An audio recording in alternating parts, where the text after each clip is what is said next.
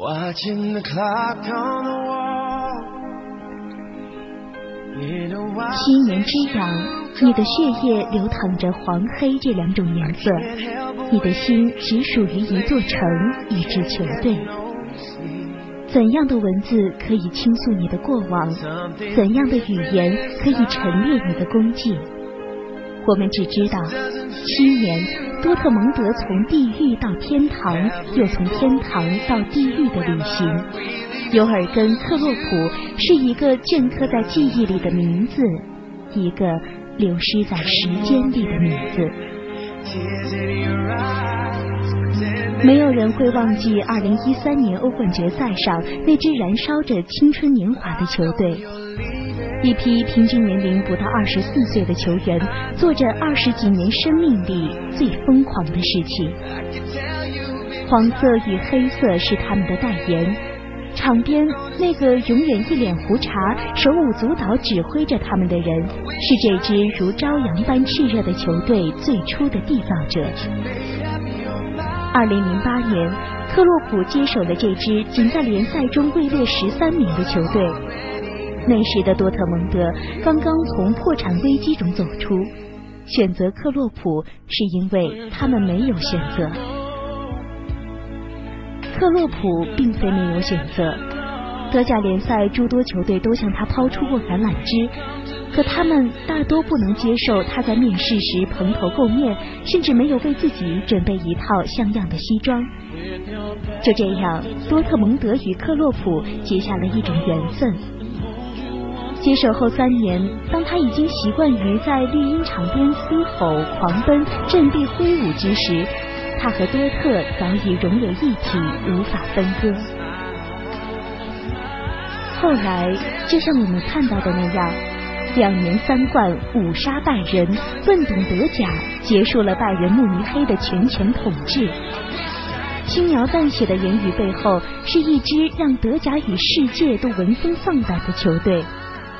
速度、拼搏、血性，没有华丽的技巧和眼花缭乱的战术，只有一脚出球、高速移位、直塞斜传和永不停息的跑动。多特蒙德让你看到剥去优雅外衣的球队本真，战斗与信仰。二零一三年以前，很多球迷甚至还没有听说过这支球队。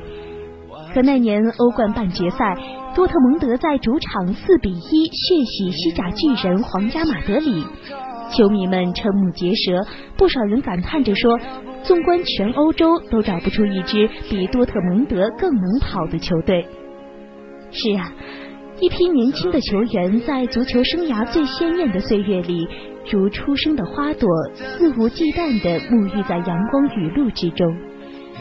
格策、莱万、罗伊斯这三个名不见经传的年轻人，一夕之间登上了顶级球员的舞台。他们组成的攻击线，在当时的足坛或许还排不上名，但却让众多豪门有来无回。那一年，时光柔软的仿佛碎在梦里。二十岁的格策捧起金童奖，笑容明亮如阳光。若是时间能静止，这段故事将会有着梦幻的结局。然而，上帝是残忍的，功名利禄会侵蚀我们的躯体和心脏。恍惚间，我们找不回曾经天真无邪的自己。格策的离开是噩梦的开始，而这是一个迟早会到来的梦魇。多特的主场打出巨大的条幅，斥责球迷心中的叛徒，也终究改变不了多特超市全面开张的现实。看着自己培养调教的球员一个个背起行囊去远方，去看世界，去追逐梦想，克洛普能说什么呢？难道去阻止他们追逐更广阔的天地吗？他无力改变他们的决定。只能咽下唇边一丝叹息。就如他所说，我们毕竟还是小球会，而球员们需要更大、更宽广的平台。于是他选择支持，用尽所能做着弥补和准备。多特蒙德在转会市场上搜寻着核心的替代者，可是不是每个中场球员都有格策的大局观和创造力，也不是每个前锋都能像莱万一样见缝插针把握机会。整整一年，他在过往和现实的冲击中挣扎着，越陷越深，无可自拔。这就是克洛普，他固执、倔强、疯狂。他一手打造了多特蒙德三年辉煌，又踏上了同一条船，淹没于同一条河流。主力受伤，联赛垫底，球迷责骂，媒体批评。这就是足球，光辉的时候你被万众仰慕，低迷的时候你被所有人唾弃。你能劝说高层拨款买球星吗？他能怪罪于那些为前程离开的球员吗？看着苦苦支撑的罗伊斯在前场孤掌难鸣，克洛普一定知道问题的答案，但他什么也做不了，除了离开。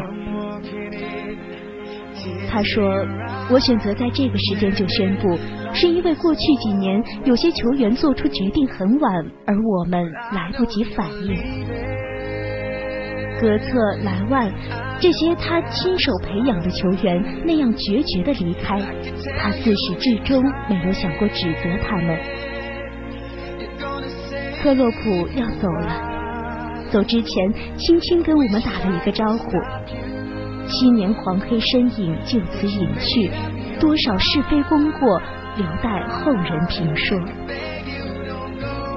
曾有球迷在低谷时说。无论卖掉多少核心，科洛普还在呀，他一定会挖掘新鲜血液，重振多特。这一次，你终究要离开，和你的核心球员们一样去看看世界，而我们只能默默祝你一路顺风。With your wanna pull you in close and hold you once more, even though.